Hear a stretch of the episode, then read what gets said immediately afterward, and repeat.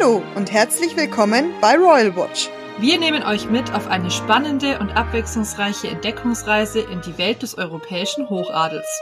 Dabei vereinen wir interessante Fakten über die Royals mit aktuellem Klatsch und Tratsch. Mein Name ist Julia. Und ich bin Conny. Liebe Conny, herzlich willkommen zurück bei einer neuen Folge von Royal Watch. Heute darf ich dich und unsere werte Zuhörerschaft dazu begrüßen, mit uns noch einmal in das Leben und Wirken unserer Queen Elizabeth II. einzutauchen. An dieser Stelle zur Erinnerung. In der letzten Folge haben wir die Kindheit, die Vorbereitung auf das Amt der Königin nach der Abdankung ihres Onkels und ihre große Liebe Prinz Philipp gesprochen. Wie in der letzten Folge angedeutet, geht es heute unter anderem um die Affäre von Prinzessin Margaret mit dem verheirateten Peter Townsend, eine erste große Bewährungsprobe im Leben Elizabeths als Königin. So sieht es aus, Julia. Die Medien und die Öffentlichkeit bekommen erstmals Wind von der zarten Liebe, als Prinzessin Margaret bei der Krönung von Elizabeth einem geheimnisvollen Mann einen Fussel von der Jacke zog. Die Presse wertet diesen Vorgang als intimes Vorgehen, da ja keine Frau einem wildfremden Mann einen Fussel wegzupfen würde. Und er sind, damals ohne jegliche offizielle Bestätigung, eine Liebesbeziehung zwischen dem Verfusselten, der sich als der 16 Jahre ältere Oberst Peter Townsend herausstellt, und der Schwester der Königin Prinzessin Margaret. Und mit der Liebesbeziehung sollte die Presse tatsächlich ja letztendlich recht behalten. Ich frage mich jetzt nur, wo lernt denn die Prinzessin Margaret, wie wir in der letzten Folge gehört haben, sehr abgeschirmt aufgewachsen ist, einen 16 Jahre älteren Mann kennen? Peter ist ein Angestellter und Vertrauter von König George VI. Er ist ein ausgezeichneter Kriegsheld und hat in der Battle of Britain einige Orden errungen und arbeitet seit längerem am Hof. Im Zuge dieser Arbeit nimmt ihn George mit auf die 1947 anberaumte Afrikareise. Dort trifft er auf die junge Margaret und die beiden verlieben sich und beginnen eine Affäre. Warum Affäre? Peter ist, wie schon angesprochen, 16 Jahre älter und verheiratet. Oh, oh, oh. Ja, okay. Also selbst wenn er sich dann scheiden lassen würde oder scheiden lassen hätte, eine Wiederverheiratung Geschiedene ist ja im Königshaus zu dem Zeitpunkt nicht so einfach möglich. Hm. Wie sind die beiden denn da vorgegangen? Gab es da einen konkreten Plan? Ja, zunächst unterrichtete das Paar die Queen Philipp und den Privatsekretär der Queen Alan Lessels über ihre Beziehung. Der Lessels ist natürlich als Angehöriger des Establishment wirklich hm. nicht angetan, ne? Das ja. kennen wir ja, dieses Muster kennen wir ja, weil ihm die Abdankung noch lebhaft in Erinnerung ist. An der Stelle kann ich es auch verstehen, dass er nicht angetan war. Ja, wieder mal, ne? Der hat sich auch gedacht, ach nö, oh, Leute.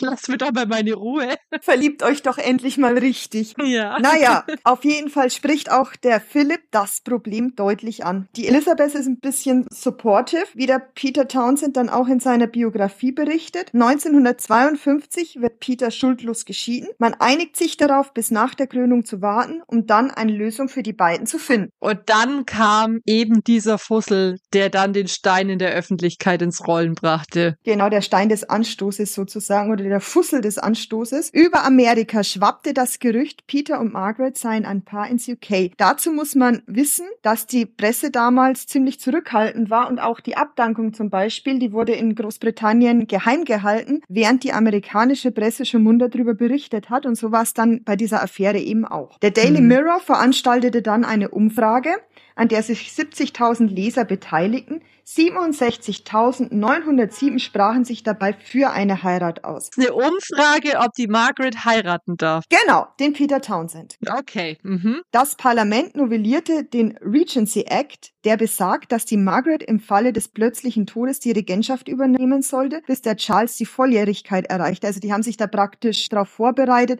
dass sie nicht wieder so einen Fall haben wie beim Edward dem Achten und bei der Wallace Simpson, dass eben eine wieder verheiratete Geschiedene dann im Endeffekt, wenn auch nur übergangsweise auf dem Thron sitzt. Mm. Auf jeden Fall wird der Prinz Philipp als Regent eingesetzt. Damit ist der Verfassungskrise vorgebeugt. Dem Paar wird allerdings noch eine unfreiwillige Bedenkzeit von zwei Jahren eingeräumt.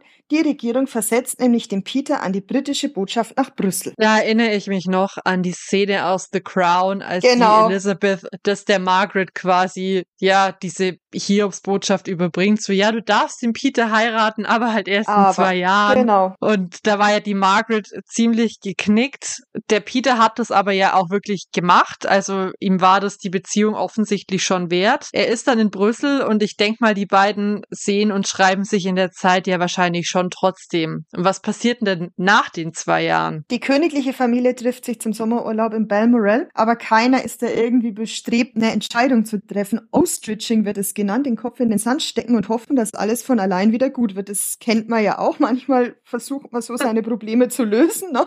Man kennt's.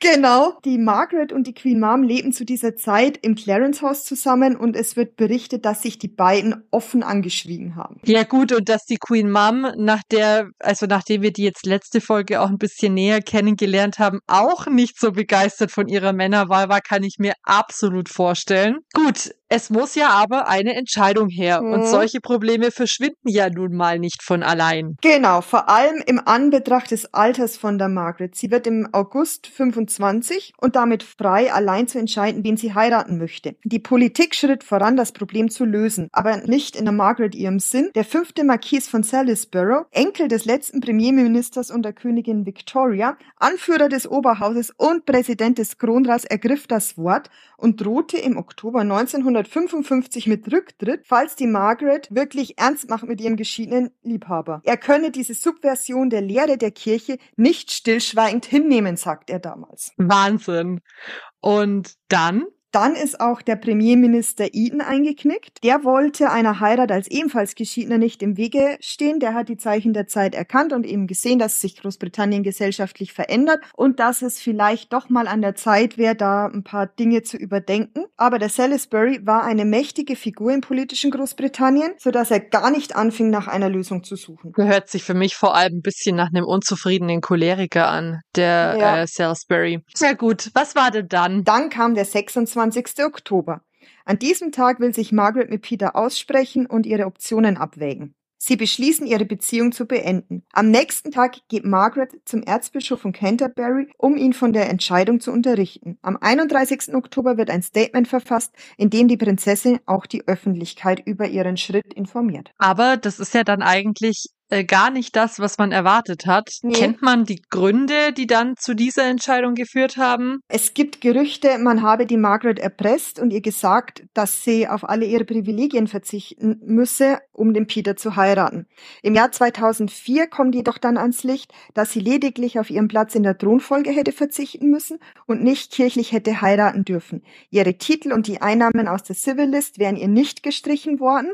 Und von daher kann an dieser Stelle leider nur spekuliert werden, warum die beiden sich dann schlussendlich gegen die Hochzeit entschieden haben. Vermutlich lag es am öffentlichen Druck, wie man auch an den Pressereaktionen am nächsten Tag sehen konnte. Ja, also ich weiß, die Margaret hat ja schon auch gern in diesem Prunk gelebt oder so gut situiert gelebt, wie sie das getan hat, aber ich glaube jetzt nicht, dass, falls es wirklich so war, dass sie halt eben auf die Thronfolge hätte verzichten müssen und nicht kirchlich hätte heiraten dürfen, dass das jetzt die einzigen Gründe sind. Ja, das glaube ich jetzt auch nicht, weil das ist ja jetzt wirklich kein, kein Grund irgendwie, weil sie, der, der, der Charles war ja zu diesem Zeitpunkt auch schon geboren. Da war ja klar, dass sie wahrscheinlich die Thronfolge Eben. nicht einnehmen Eben. wird, weil nach dem Charles war ja auch noch die Anne, die war, die ist ja kurz genau. nach dem Charles geboren worden. Genau, genau. Ja, also ich kann mir vorstellen, dass es vielleicht schon so ein bisschen eine Kombi war vielleicht der öffentliche Druck. Vielleicht war es dann doch auch so, dass sie sich in den zwei Jahren entfremdet haben. Ja. Wenn man so räumlich getrennt ist, glaube ich, dass ja. das dann schon auch einen Keil reintreiben kann. Und man darf halt auch den Altersunterschied nicht vergessen. Also 16 ja, Jahre ist halt auch ein Wort, ne? Ja, und der hatte ja auch Altlasten. Der war halt eben verheiratet. Hatte der nicht auch Kinder? Ich glaube schon, ja. Ja, und das ist natürlich für eine Mitte 20-Jährige schon auch einfach. Schon ein ganz anderer Lebensstil. Ja, genau. genau. Naja, also du sagst, ähm, die Presse Pressereaktionen am nächsten Tag haben ordentlich Druck ausgeübt. Wie fielen die denn aus? Die Presse war sich einig. Gut gemacht, Margaret. Pflicht vor Liebe. Einzig und allein der Daily Mirror und der Guardian stimmten nicht in diese Lobhudelei mit ein. Sie kritisierten die Entscheidung vor allem hinsichtlich des bereits einsetzenden gesellschaftlichen Wandels, von dem ich ja schon gesprochen habe, in Sachen Scheidung in Großbritannien. Das hast du doch damals bei der Charles-Folge auch, dass in Großbritannien inzwischen ja auch mehr als jede dritte Ehe, glaube ich, ja, eben. geschieden ist. Und ja, ist klar, damals war es noch was Besonderes, aber wenn man in die Zukunft hätte blicken können ins Jahr 2023, ja. dann hätte das wahrscheinlich die Margaret nicht hinterm Ohr Ofen hervorgelockt. Genau, und jetzt mittlerweile haben wir ja auch eine wiederverheiratete oder zwei wiederverheiratete Geschiedene auf dem Thron sitzen und die Welt ist auch nicht untergegangen. Ja, eben.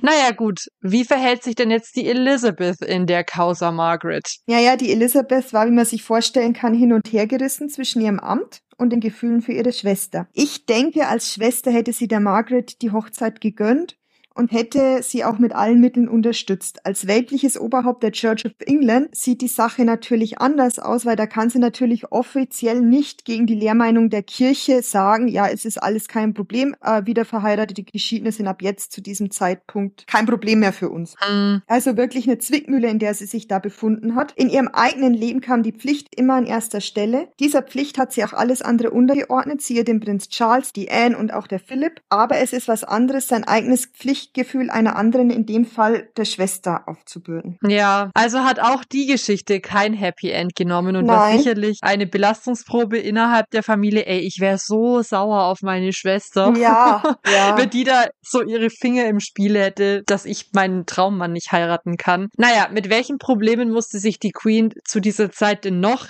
herumschlagen? Nach dem Zauber der Krönung wurden erste kritische Stimmen laut. Die erste war der Lord Aldringham, der später seinen Titel abgibt, um als Commoner durchs Leben zu gehen. Den kennt man ja auch aus The Crown. Kurz zu seinem Hintergrund.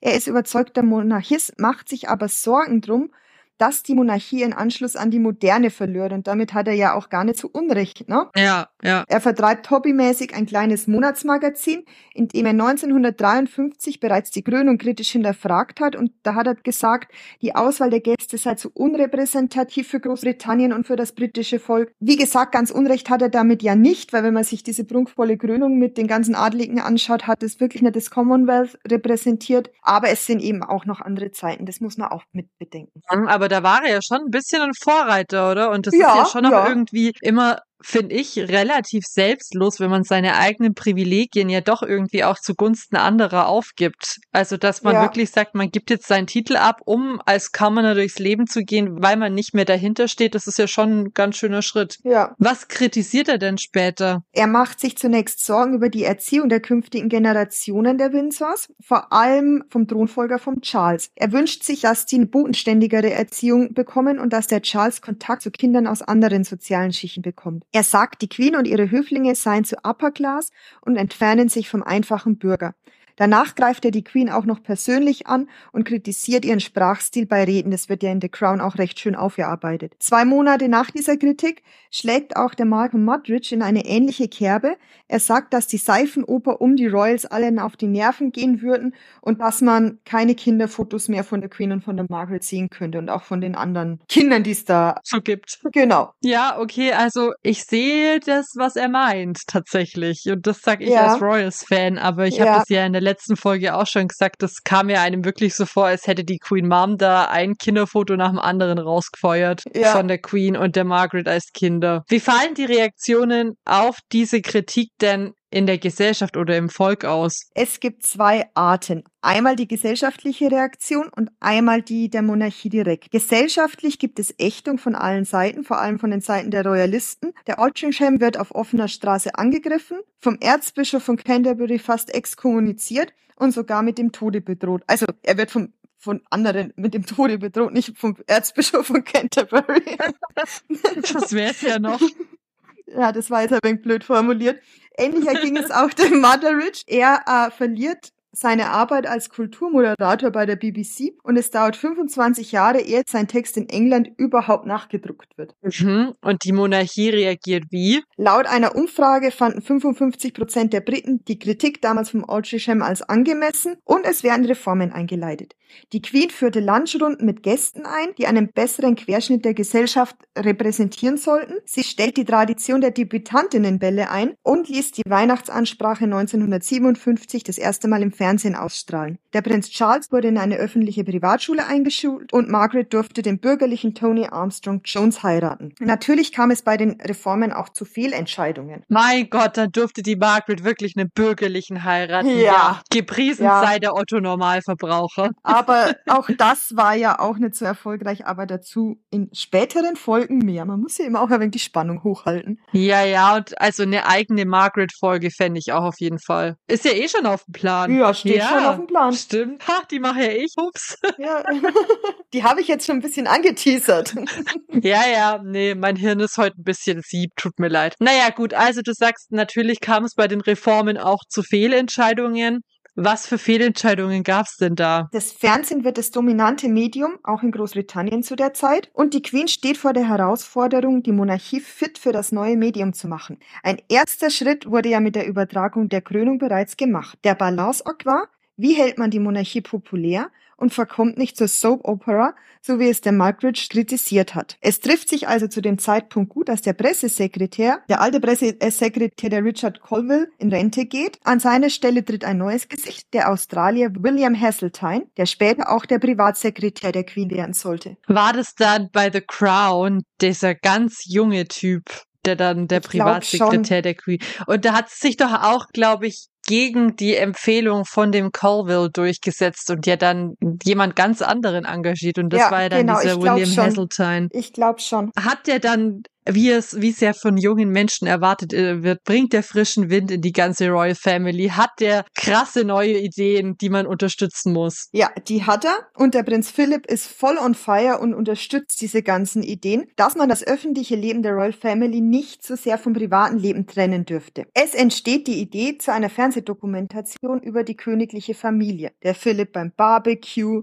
der Prinz Charles beim Fliegenfischen und so stellt man das, also so kann man sich das vorstellen. Ich habe das nämlich auch geguckt, die gibt's nämlich mittlerweile auch auf YouTube. Ist sehr interessant. Der Film wird im Sommer 1969 zu einem Blockbuster. Rund zwei Drittel aller britischen Fernsehzuschauer sahen diese Dokumentation. Nach der Ausstrahlung wurde sie jedoch in die Archive der BBC verbannt und durfte seitdem nicht mehr gezeigt werden. Die Elizabeth macht sich nämlich Sorgen, dass die Familie zu gewöhnlich rüberkommen würde. Seit 2021 gibt's allerdings die vollständige Dokumentation unautorisiert bei YouTube und sie geistert da auch rum und da habe ich sie auch gesehen. Heute wird die Doku PR-technisch eher als Sündenfall eingestuft. Und warum? Im Englischen gibt's ein Sprichwort und das heißt Supping with the Devil, wer einmal mit dem Teufel zu Abend ist. Und die Royals haben da Tür und Tor geöffnet, durch das die Medien dann praktisch eingefallen sind. Im gleichen Jahr, als die Dokumentation veröffentlicht wird, kaufte Rupert Murdoch die Sun und die News of the World. Und der Murdoch hat keinerlei Interesse am Establishment und entwirft seine eigenen Presseregeln. Das sind die Zeiten vorbei, wo man eben von Skandalen noch aus der US-amerikanischen Presse erfahren hat. Und das führte zu einer gnadenlosen Abwärtsspirale und zu einem Popularitätsverlust, der dann auch aus den Skandalen und den Rosenkriegen der jüngeren Royals gespeist wird. Und diese Abwärtsspirale findet dann ihren tragischen Höhepunkt im Spektakel von 1997. Das ist ja der Unfalltod von Prinzessin Diana. Wir alle Genau. wissen, die Prinzessin kam 97 bei einem Autounfall ums Leben und den War of the Waleses haben wir ja schon in den Charles-Folgen dargestellt. Aber warum gerät denn da jetzt die Queen in die Kritik? Ich meine, sie hat ja nicht die Diana totgefahren und sie hat sich ja auch nicht scheiden lassen, so wie alle ihre Kinder. Wie auch den Rest der Welt trifft die Queen die Nachricht vom Tod von der Diana sehr, sehr unvorbereitet. Sie war gerade mit der Familie auf Balmoral zum Sommerurlaub als die ganze Familie vom Tod erfahren hat. Ich glaube, die Queen rechnet auch nicht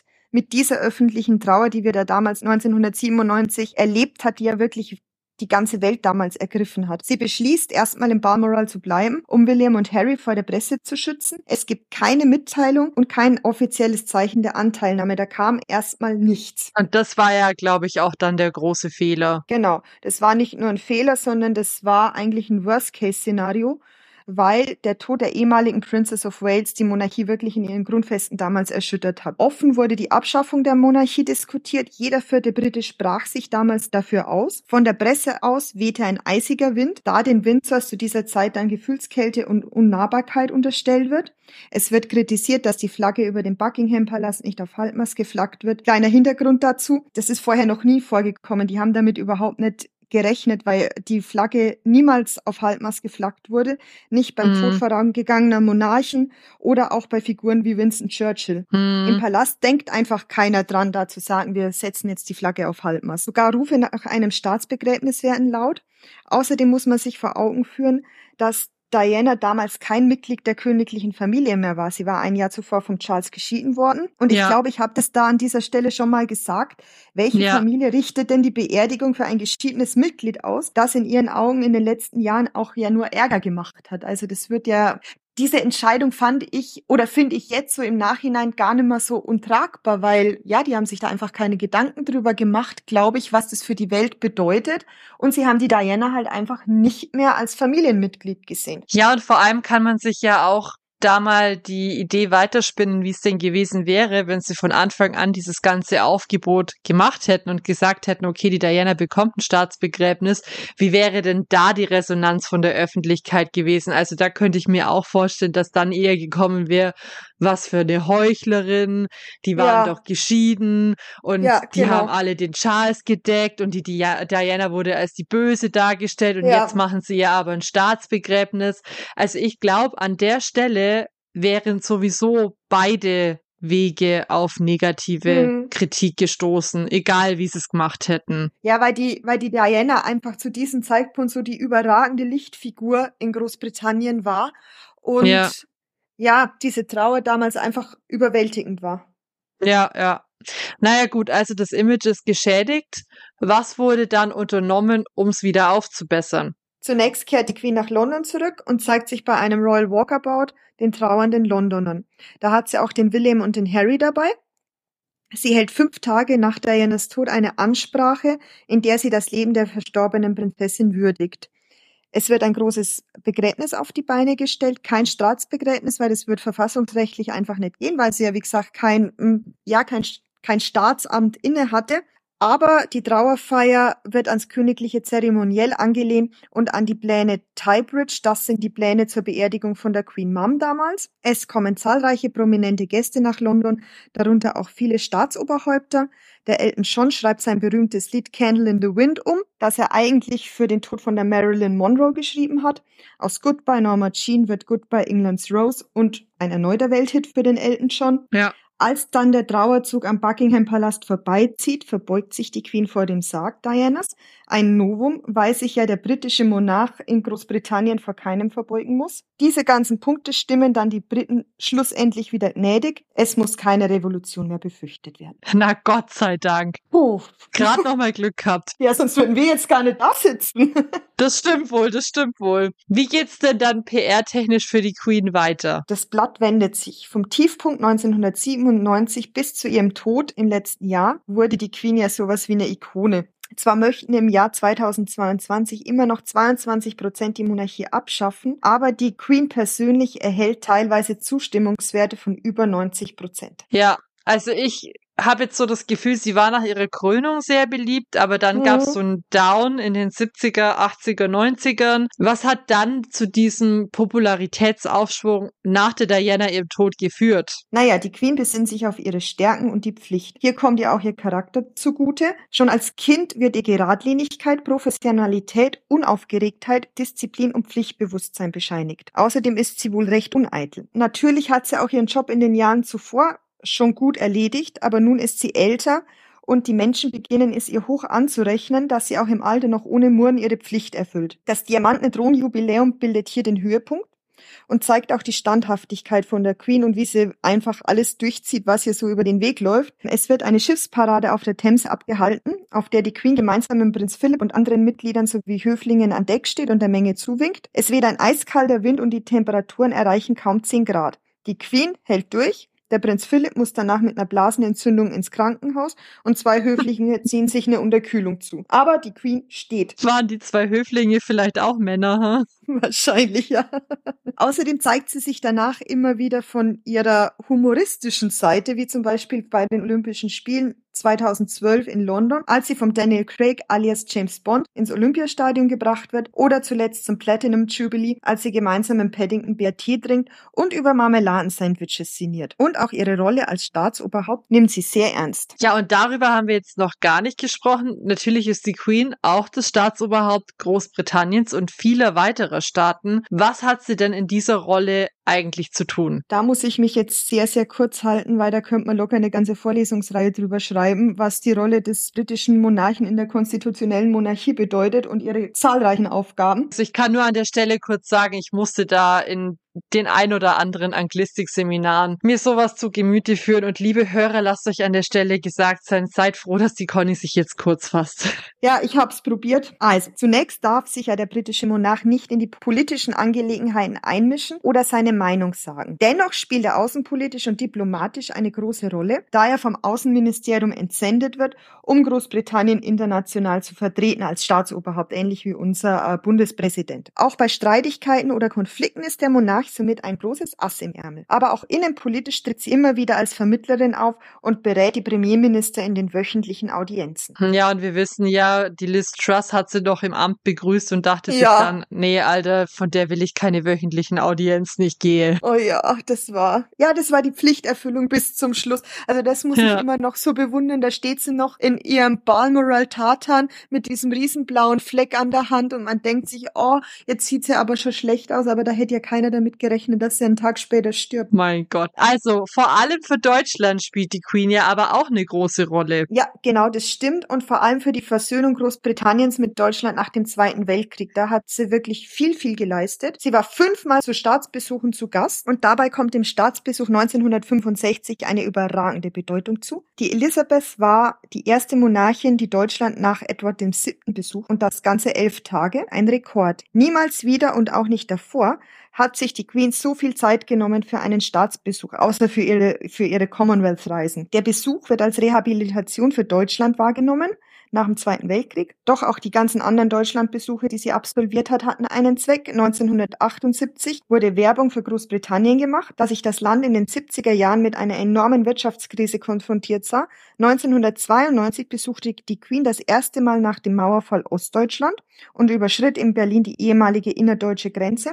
Und 2004 stand wieder im Zeichen der Aussöhnung und der Konsolidierung der britisch-deutschen Beziehungen. Mhm. Und wie sieht's dann international aus, also mit dem Commonwealth, weil das war ja immer ein Anliegen der Queen. Richtig. Man sagt, für das Commonwealth schlug ihr Herz. Ich erkläre mal kurz, was das ist, falls das dem einen oder anderen nichts sagt. Das Commonwealth of Nations wurde 1931 gegründet und ist sozusagen der Nachfolger des British Empire. Die Mitglieder sind einander zu nichts verpflichtet und es umfasst 56 Mitgliedstaaten, von denen 15 den britischen Monarchen als Staatsoberhaupt haben, wie zum Beispiel Kanada und Australien. Im Laufe der Geschichte kam es zu Eintritten und Austritten und heute leben ungefähr 29,4 Prozent der Weltbevölkerung in Mitgliedstaaten des Commonwealth. Die Staaten arbeiten in Fragen des Umweltschutzes und des Handels zusammen.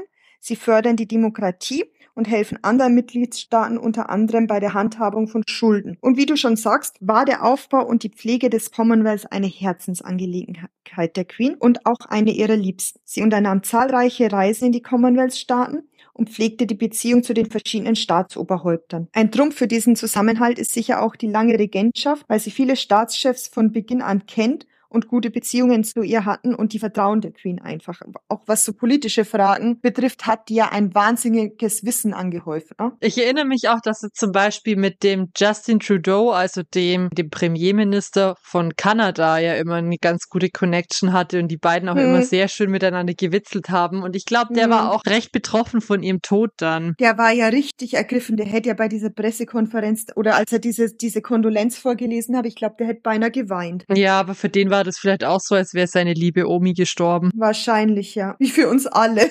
Ja. Gut. Wie geht's denn jetzt mit dem Commonwealth weiter nach dem Tod der Queen? Hm, das weiß jetzt keiner so genau. Viele Experten spekulieren, dass der Staatenbund nach dem Tod von Königin Elisabeth zerfällt, da sie ja praktisch der Kleber war, der alles zusammengehalten hat. Der britische Monarch ist nämlich nicht automatisch das Oberhaupt des Commonwealth. Der Vorsitz ist keine vererbbare Position, sondern wird von den Mitgliedstaaten vergeben. 2018 verkündete die Organisation, dass der Prinz Charles das Amt von seiner Mutter übernehmen wird. Dies muss aber nicht zwangsläufig auch für die folgenden britischen Monarchen, also für den William und dann für den George gelten. Mhm. Es treten zwar immer mal wieder Staaten ein, die keine britische Kolonialgeschichte haben, wie Togo und Gabun, aber es gibt auch immer wieder Austritte, wie zuletzt Barbados. Gerade in der Karibik sind die Unabhängigkeitsüberlegungen stark vertreten. Es bleibt also abzuwarten, ob der Charles den Staatenbund ebenso zusammenhalten kann, wie das seine Mutter gemacht hat. Ja, das wird wahrscheinlich die Zeit zeigen, aber meine Prognose aus politikwissenschaftlicher Sicht ist, dass der Commonwealth wahrscheinlich mit den Jahren eher schrumpfen als wachsen wird, denke ich. Ich glaube, dazu gibt es zu viele andere Staatenbünde, mit denen der Commonwealth konkurrieren muss, dem kein Monarch zum Vorsitz steht und der vielleicht auch einfach bessere, ja, mehr Vorteile hat, die es dann vielleicht sinnvoller machen, dem anderen Staatenbund beizutreten, mhm. als unbedingt dem Commonwealth. Naja, die Queen war, wie wir alle wissen, bis zu ihrem Tod die am längsten regierende britische Monarchin. Welche Rekorde hat die Queen in ihrem Leben denn noch so aufgestellt? Jetzt wird's lang, also bitte spitzt die Ohren. Zunächst saß sie 70 Jahre auf dem britischen Thron, Sie hat 15 britische Premierminister ernannt, 14 US-amerikanische Präsidenten fallen in ihre Regierungszeit, die sie alle außer den Lyndon B. Johnson auch persönlich getroffen hat. Sie hat jeden Bundeskanzler und Bundespräsidenten der Bundesrepublik Deutschland erlebt und viele von ihnen auch getroffen. Sie hat praktisch jedes zeitgeschichtliche Ereignis der letzten, sagen wir, 80 Jahre miterlebt und sie hat viele von ihnen aus erster Reihe miterlebt. Sie nahm insgesamt 21.000 Verpflichtungen als Königin wahr und war Gastgeberin von 112 Staatsbesuchen.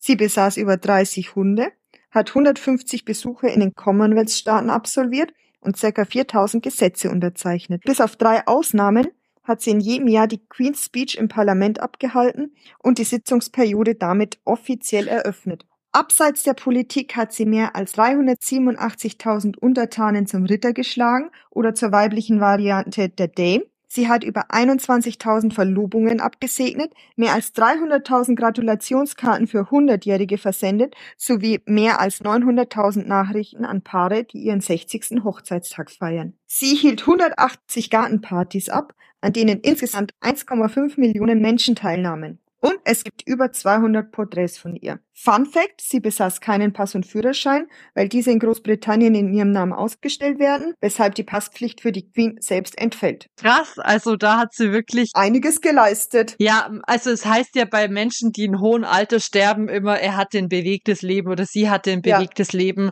und das aber hatten da die bestimmt alle, aber bei der Queen trifft es definitiv zu. Also ich finde das wirklich krass, was die alles in ihrem Leben ja. erlebt hat, welche Leute die in ihrem Leben getroffen hat. Das ist schon ja, also echt krass beispielhaft, ja. Was die aus dem Nähkästchen plaudern könnte, was die über zeitgeschichtliche Ereignisse erzählen hätte können. Also das hätte mich wahnsinnig interessiert und ich glaube, ich habe es auch schon mal gesagt. Es ist echt schade, dass sie keine Memoiren verfasst hat. Da würden mich auch gar nicht jetzt so sehr diese Skandälchen interessieren, ne? weil darüber weiß man genug. Das sickert so oder so irgendwie durch. Aber so, so wie es da hinter den Kulissen bei Staatsbesuchen zugeht, wie die Präsidenten drauf sind, wie die Bundeskanzler so drauf sind oder auch was sie zu bestimmten Ereignissen wie jetzt dem Mauerfall gedacht hat oder auch zum 11. September, die letzten zwei wirklich groben Ereignisse. Also das würde mich einfach mal wahnsinnig interessieren. Ja, und einfach auch so Dinge, bei denen sie halt dieses Motto Never Complain, Never Explain immer so krass gefahren hat. Also mich würde dann interessieren, was sie zu so bestimmten politischen Ereignissen zum Beispiel für eine hm. Meinung hatte.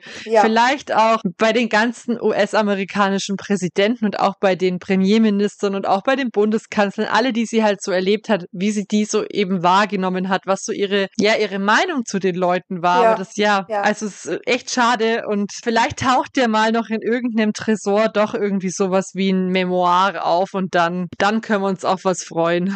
Vielleicht sind wir da in 40 Jahren weiter, weil solche Staatspapiere müssen ja immer 40 Jahre unter Verschluss gehalten werden. Dann werden sie veröffentlicht. Vielleicht erfährt man da auch in 40 Jahren noch ein bisschen was drüber. Dann bin ich 77, das könnte ich noch erleben. Bestimmt. Ich meine, wir sind doch, wir leben gesund und haben gar keinen Stress. ja, und keine Laster. Nee, also das ist schon, waren auf jeden Fall zwei sehr informative Folgen zu Queen und ja, schon krass, jetzt ist der Tod ein Jahr her und das ist ja. schon so ein Tag, an den ich mich ziemlich genau erinnere, was ich da so gemacht habe, als ich dann auch erfahren habe, dass sie verstorben ist. Ja, das ist, das ist jetzt vielleicht kein unbedingt passender Vergleich, sage ich mal, weil der 11. September war eine Zäsur einfach in der Weltgeschichte, das war jetzt der Tod von der Queen. Nicht so sehr, Aber ich kann mich an beide Tage einfach noch gut erinnern. Ja gut, und der 11. September ist jetzt natürlich auch schon ein Weilchen her noch. Aber ich werde mich auch in 20 Jahren noch dran erinnern können. Ich weiß noch, hattest du mir geschrieben und ich habe ewig lang nicht aufs Handy geschaut und dann, ich hatte eine Freundin zu Besuch und wir saßen dran und haben gegessen und dann nach dem Essen schaue ich so aufs Handy und dann war mein Handy schon voll, weil meine ganzen Freunde auch wissen, dass ich ein mega Royals-Fan bin und ich, ich bin anscheinend käseweiß geworden und habe dann nur gesagt, oh Gott. Und mein Mann und meine Freundin haben mich angeschaut und gesagt, was ist los? Und ich so, die Queen ist tot. Und mein Mann dann war dann schon so, sag aber, spinnst du? Ich dachte, es ist was wirklich Schlimmes passiert. Und ich so, es ist was wirklich Schlimmes passiert. Okay. Ich weiß ja. noch, dass mir damals eine Kollegin in der Jahresanfangskonferenz kondoliert hat. und wie geht's dir? Hat sie gesagt, die Queen ist ja tot. Ja, und ich meine, wir wissen ja beide, und das finde ich immer noch so witzig, Deine Mutter dachte ja, die wird schon wieder und dabei war sie schon tot. Ja, ja, das hat sie noch gesagt und dann, ja, hat man dann im Nachhinein erfahren, dass zu dem Zeitpunkt, als sie das gesagt hat, war sie wohl schon tot, ja. Das ist natürlich schon schrecklich. Naja, aber gut, die Frau war fast 100, Sie war ja. über 90. Ihr geliebter Mann war schon verstorben. Ihre geliebte Schwester war bereits verstorben. Ich glaube, wenn man nach so einem bewegten Leben dann am Lebensende steht, dann ist es schon so, dass man gehen kann und möchte. Ja, ja, natürlich. Um Gottes Willen, sie ist ja jetzt auch nicht überraschend gestorben wie die Lady Di mit 37. Ja. Wo ich mir jetzt auch immer denke, oh Gott, ich bin jetzt auch 37, ne? Ja, aber Conny, ich glaube, du wirst nicht in einem Pariser Tunnel vom Paparazzi verfolgt oder hast du mir irgendwas nee, nicht erzählt? Nee, ich werde werd, ich werd höchstens auf der Autobahn zur Arbeit vom Paparazzi verfolgt. Nein. Aber mit 94, glaube oder 96 war sie, wie gesagt, nach so einem bewegten Leben, was sie alles erlebt hat, Mai. Es ist okay. Es ist okay, ja. Trotzdem war das jetzt nochmal sehr interessant, alles zu hören. Und ja, ich glaube, es war kein einfaches Leben. Es war ein bewegtes Leben auf jeden Fall. Aber wie du schon bei der allerersten Folge gesagt hast, Duty to the Lad, mhm. das war die Queen. Und ja, ja ich, ich freue mich dann noch drauf, jetzt in naher Zukunft dann die ihr nahestehenden Personen noch ein bisschen zu beleuchten. Wir haben es ja vorhin schon gesagt, das ist zum einen die Prinzessin Margaret, mit der sie eigentlich wirklich immer ein gutes Verhältnis hatte, bis auf diverse ja, Einbrüche, ja. aber trotzdem. Ja, mein Gott, das ist unter Geschwistern halt einfach auch so. Genau. Und auch wichtig ist natürlich der Prinz Philipp als der Mann, der sie eigentlich ihre gesamte, nicht nur eigentlich, der sie ihre gesamte Regentschaft, ja, ja. beinahe ihre gesamte Regentschaft begleitet hat. Ja, und ja auch fast ihr ganzes Leben, wenn man bedenkt, dass sie sich mit 13 kennengelernt haben. Ja, und das muss man auch erstmal schaffen. Ja gut, dann würde ich sagen, gehen wir weiter ins Royal Spotlight, oder? Gerne, gerne. Ich bin sehr gespannt. Royal Spotlight. Gut, Conny, dann würde ich mal sagen, lese ich dir mal wieder die Schlagzeilen vor, die ich so gesammelt habe. Es war wieder mhm. mehr los auf dem Royals Parkett. Ich denke, das können wir beide bestätigen, ohne uns vorher bereits ausgetauscht zu haben. Aber jetzt war doch was los. Natürlich zum einen der Todestag von der Queen, aber noch auch ein paar andere Sachen. Und zwar Prinz Harry, so erfolgreich wie die deutsche Nationalmannschaft, Royal Wedding in Franken, königliche Bierpongmeisterin und die Queen of Pop unterhält die Queen of Montecito. Puh, gar nichts von den Dänen? Ich habe die Dänen vergessen. Was machen wir denn jetzt? Jetzt, jetzt bricht unser ganzes Konzept zusammen. Oh weh, oh weh. Warte, ich google mal noch kurz, vielleicht finde ich ja was. Nee, tatsächlich, das letzte ist, dass äh, hier mit der Freundin von ihrem Enkel. Dann ergänzt sich einfach noch und es ist nichts los im Staate Dänemark. Okay, wir fangen an mit der Royal Wedding in Franken, bitte. Gut, Tatsächlich war es mal wieder soweit und es gab eine royale Hochzeit in Deutschland. Und die war diesmal sogar ganz, ganz nah bei uns beiden, Conny, nämlich im beschaulichen Franken, aber schon im württembergischen Teil. Denn kein geringerer als Ludwig Erbprinz zu Löwenstein Wertheim Freudenberg gab in der Wertheimer Stiftskirche seiner Helene das Ja-Wort. Ich sag dazu auch mal wieder schön, eine Royal Wedding und dann auch noch so nah auch wenn ich nichts davon mitbekommen habe. Wie man aber hört, wurde ein rauschendes Fest gefeiert. Ja. Kannst du was dazu sonst noch sagen? ich weiß nicht, was soll ich die Geschichte vom Kollegen erzählen, der sie beim Poltern überrascht hat? Ja, bitte. Der hört doch auch den Podcast, oder? Ich hoffe es für ihn. Ich hoffe sehr für ihn. Weißt du was? Weißt du was, Conny? Das ist jetzt mal der Test, ob der den Podcast hört. Genau. Weil wir Stimmt, erzählen ja. die Geschichte jetzt und sagen, du sagst gar nichts zu ihm und dann schauen wir mal, ob er dich drauf anspricht. Genau, das ist ein guter Test. So, auf jeden Fall war mein Kollege am Freitag mit Freunden beim Essen und sie wollten hoch zur Wertheimer Burg. Und als sie da ankommen, war diese ganze Burg abgeschlossen, weil da wohl die Royals gepoltert haben. Ist jetzt keine Geschichte, die man in Hollywood verfilmen kann, aber Noch ein paar Side-Facts am Rande. Das beschauliche Franken im württembergischen Teil ist nicht so weit von uns entfernt. Und ähm, Wertheim wusste ich jetzt aber nicht, dass das eben wirklich noch einen Adligen beherbergt. Ich weiß jetzt natürlich nicht, ob der Ludwig Erbprinz zu Löwenstein, Wertheim, Freudenberg überhaupt noch da wohnt oder ob er halt da nur seine Wurzeln hat. nee, doch in Kreuzwertheim wohnt der wohl. Das finde ich witzig. Weil Kreuz Wertheim, für die, die das nicht kennen, das ist nicht groß. Nee, nein, nein, absolut nicht. Also es scheint auf jeden Fall, sein Herz scheint dem, dem Kreuz Wertheim zu gehören. Ich kann nur noch anbringen, dass prominente Gäste tatsächlich da waren, unter anderem der Fürst Alexander zu Schauburg-Lippe mit Ehefrau. Das ist ja auch ein deutscher Fürst, einer der bekannteren deutschen Fürsten.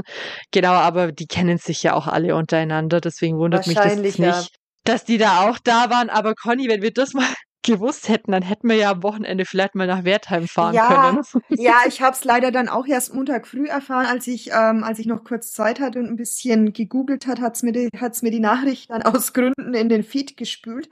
Ja, ich kann dazu nur sagen, Conny, das ist ja nicht das einzige Ereignis vom 9.9., das du verpasst hast, oder? Stimmt, ja, da bin ich, ja, die, das Torwandschießen von Prinz Harry habe ich leider auch verpasst, da bin ich vorher eingeschlafen. Ge Gebe ich zu. Das wäre nämlich meine nächste Schlagzeile. Prinz Harry so erfolgreich wie die deutsche Nationalmannschaft, wie du jetzt gerade schon vorwe vorweggenommen hast und wie ich ja letzte Woche auch im royalen Ausblick schon gesagt habe. Am 9.9. war der Prinz Harry beim aktuellen Sportstudio zu sehen, denn er hat ja in Düsseldorf feierlich die Invictus Games eröffnet und hat dann eben ja auf dem Gastsessel beim aktuellen Sportstudio Platz genommen, gemeinsam mit dem Boris Pistorius, dem Verteidigungsminister. Insgesamt, also ich habe es mir angeschaut, weil ich eine pflichtbewusste Podcasterin bin. Ja, Ich normalerweise auch, aber ja, aber du warst jetzt auch erlebt. fürs Royal Spotlight nicht dran. Ich habe ja dir auf jeden Fall ganz aufgeregt um 23 Uhr geschrieben, Conny, und sitzt du vorm Fernseher? Und es kam einfach keine Antwort. Naja, weil ich geschlafen also, habe.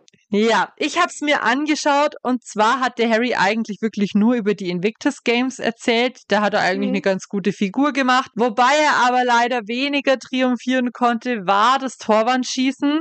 Er hat zweimal geschossen und leider keinmal getroffen. Aber man muss jetzt an der Stelle sagen, schlechter als die Bilanz der aktuellen Nationalmannschaft ist es auch nicht. Im Fußball zumindest. Die Basketballer waren ja sehr erfolgreich. Mein Fazit ist auf jeden Fall, wir hatten beide zumindest recht, nämlich damit, dass ja der Harry das Torwandschießen machen wird, aber die Megan war nicht da. Und jetzt geht's dann irgendwann noch nach London oder nach den Invictus Games, habe ich gelesen. Also er war davor auf jeden Fall schon. Der hat auch für seine Oma, also für die Queen, Blumen niedergelegt an ihrem Todestag. Und mh, es hat anscheinend auch ein Treffen mit dem Charles stattgefunden. Ob eins mit dem William stattgefunden hat, ist irgendwie nicht so richtig raus. Aber ja, also er war auf jeden Fall in London und hat schon Teile seiner Verwandtschaft wohl gesehen. Hm, okay, gut. Ja, ja. Immerhin, immerhin. Naja, Ja. vielleicht hören wir da ja irgendwann nochmal. Ja, jetzt habe ich noch zwei Schlagzeilen. Entweder bleiben wir jetzt quasi beim Harry mit die Queen of Pop unterhält die Queen of Montecito oder wir sprechen darüber, welche königliche Bierpongmeisterin sich auch mit ein paar Verwandten getroffen hat. Ja, komm, dann handeln wir jetzt gleich mal die Sussexes ab, die lustigen Freunde, und dann gehen wir weiter zum Bierpong. Also die Queen of Pop unterhält die Queen of Montecito, zumindest wäre sie vielleicht gerne die Queen of Montecito. Wir wissen wahrscheinlich jetzt an der Stelle alle, von wem ich wohl spreche. Im silbernen Outfit ist am Geburtstagskonzert der Queen of Pop. Conny, was denkst du, wen meine ich wohl mit Queen of Pop? Ich lass dich doch immer raten, jetzt muss ich dich noch einmal raten lassen. Die Taylor Swift vielleicht? Nein, nein. Nein! Also für mich, du weißt es, für mich ist Taylor Swift die Queen of Pop. Ja, deswegen, deswegen dachte ich ja jetzt auch gerade. Nein, es ist die Beyoncé. Ah, das, die hätte ich jetzt als, tatsächlich als zweites getippt. Ja, also die ist ja auch aktuell auf Tour und gibt äh, ganz viele Konzerte. Da sind auch immer ganz viele Promis anwesend. Und an ihrem eigenen Geburtstag hat die Beyoncé auch ein Konzert gegeben im Rahmen ihrer Love on Top Tour heißt sie, glaube ich, und hat die ja die Zuschauer im Vorfeld dazu aufgerufen, im silbernen Outfit zu erscheinen zum Konzert. Und das hat die prominente Zuschauerin, von der wir jetzt sprechen, gemeinsam mit ihrer Mutter und ihrem Angetrauten auch getan.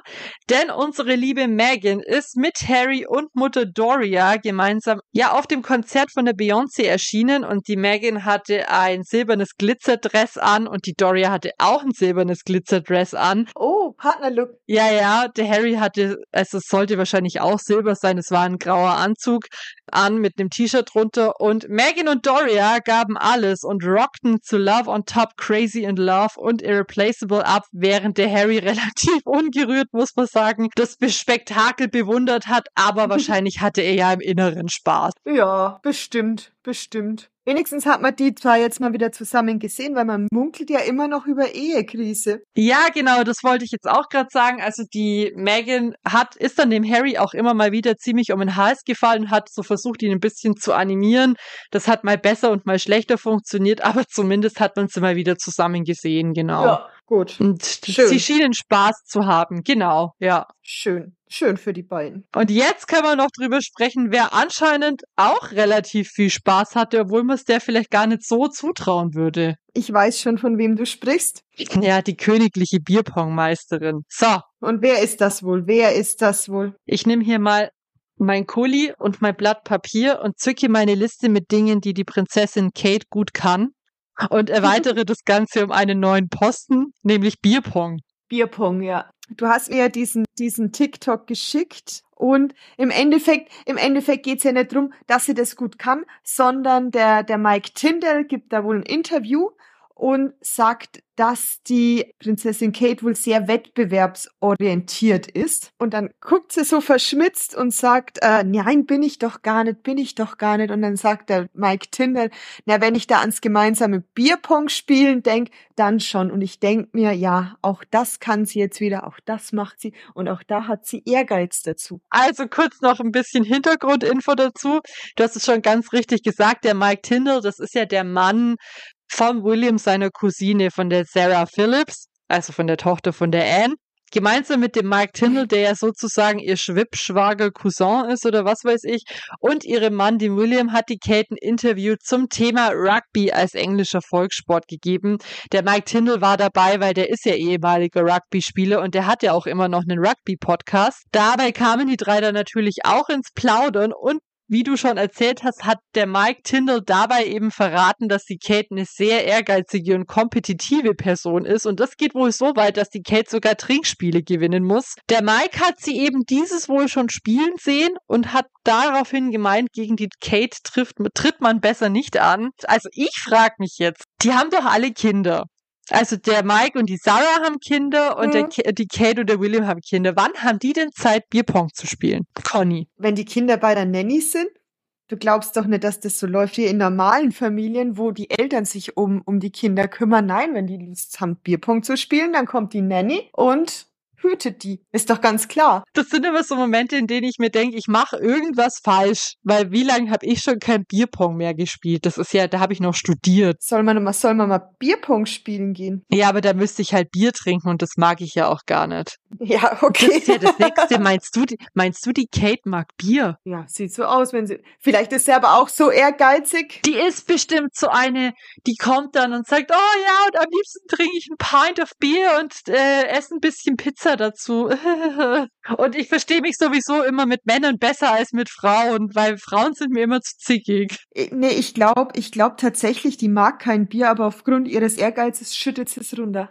Ja, oder sie lässt halt gar nicht so weit kommen, weil wenn man gewinnt, dann muss man es ja auch nicht trinken. Stimmt. Vielleicht ist sie deswegen so Stimmt. gut im Bierpong, dass sie das Bier nicht trinken muss. Ja, ah, das kann natürlich auch sein. Stimmt, du wirfst ja dem, du, du wirfst ja dem, das ist ja nicht wie beim Flunky, Flunkyball, wo du selber trinken musst, wenn du die Flasche triffst, sondern du wirfst ja den Ball und dann muss die gegnerische mal. Ah ja, stimmt, so ist es beim Genau, ja. genau, genau. Hm, ich habe ja, ich habe jetzt habe jetzt gerade die Trinkspiele verwechselt, sorry. weißt du, das sollen wir mal noch sagen, unser Podcast wäre irgendwie einseitig und die Royals sind ja jetzt nicht so mein Thema. Ja, dann sollen sie mal vorspulen schön, um zu merken, dass wir genau. auch mal zu Themen wie Trinkspiele abarbeiten. Genau. Ja, wir sind gesellschaftsrelevant einfach. Wir decken jedes Interesse in der Gesellschaft ab. Möchte ich jetzt nur an der Stelle nochmal erwähnen. Der Wahnsinn. Nee, also das heißt, ich habe jetzt auf meine Liste wieder eine Sache, die die Kate super kann.